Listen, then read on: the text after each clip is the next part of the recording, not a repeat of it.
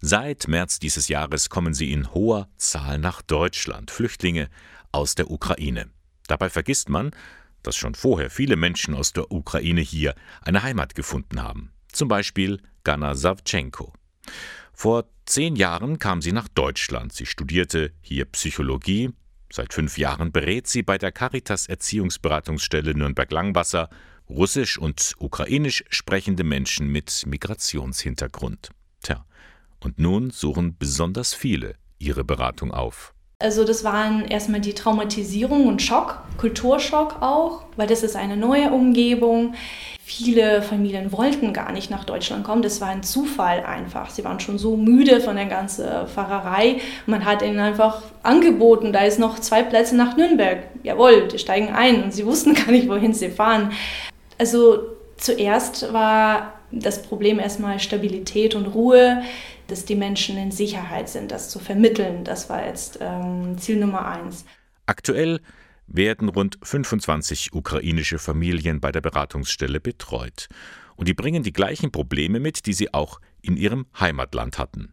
Erziehungsprobleme, die Savchenko nun übernimmt. Und noch mehr. So ganz typisch ist Frustration man kann sich das so vorstellen, dass äh, noch gestern war alles in Ordnung und man hat die eigene Routine gehabt und eigenen Alltag und äh, auf einmal bekommt man einen Stempel als Flüchtling, man ist hilflos. Also viele äh, Erwachsene, viele Eltern sagen mir, dass das Schlimmste für die ist, um Hilfe zu bitten und sie verlieren einfach Sinn im Leben. Da ist es ihre Aufgabe zu unterstützen, wieder einen neuen Sinn zu finden den Familien Chancen zu zeigen, wie sie sich integrieren können. Das Wichtigste dabei, die eigenen Ressourcen, also das, was jeder gut kann, zu stärken. Viele bringen schon so Ressourcen mit. Es sind sowohl so ähm, mentale, die so Einstellungen, alles wird gut und äh, Glas ist halb voll und egal was, ich schaffe das aber auch so Hobbys wie zum Beispiel oder andere Beschäftigungen, die man auch hier machen kann und dadurch bekommt man neue Routine, aber wiederum eine wichtige Routine, um sich wohlzufinden.